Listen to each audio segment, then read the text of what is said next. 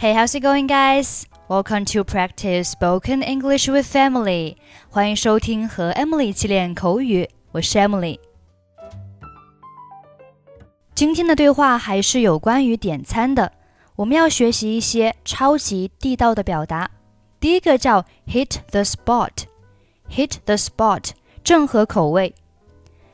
短语里面 spot 是目标的意思。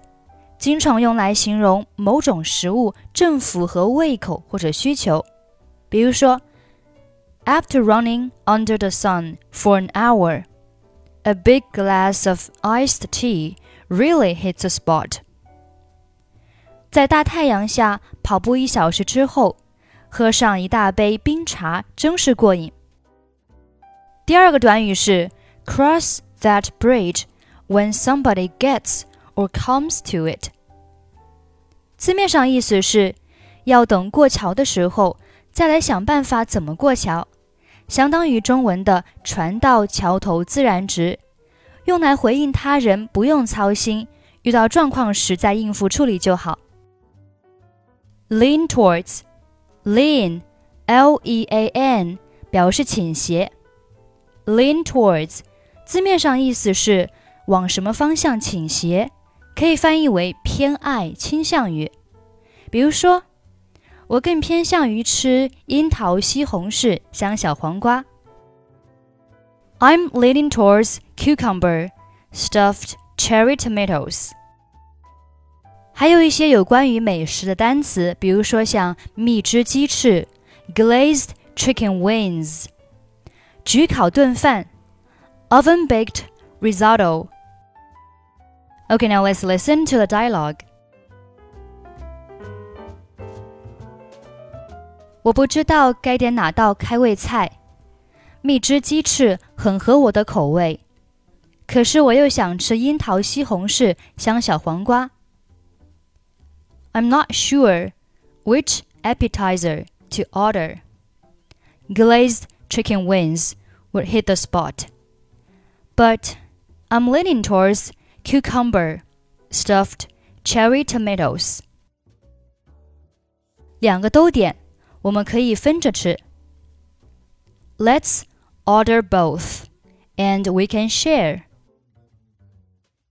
如果到时候是三颗樱桃西红柿跟一只鸡翅怎么办？What if there are three cherry tomatoes and one chicken wing? 不用担心，到时候再说。We'll cross that bridge when we get to it。好吧，等会儿点餐时，我会问服务生那些餐点分量有多少。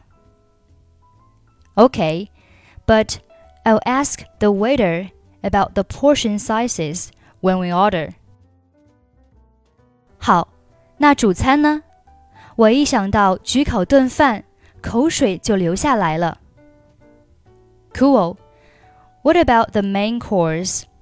The thought of eating oven baked risotto is making my mouth water. 点焗烤炖饭，我们已经决定开胃菜是鸡翅了。Get the risotto.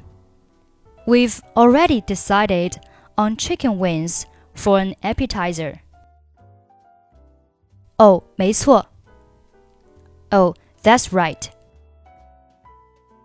我跟你点一样的。如果你准备好点餐的话，就叫服务生过来吧。I'll get the same. If you're ready to order, call over the waiter.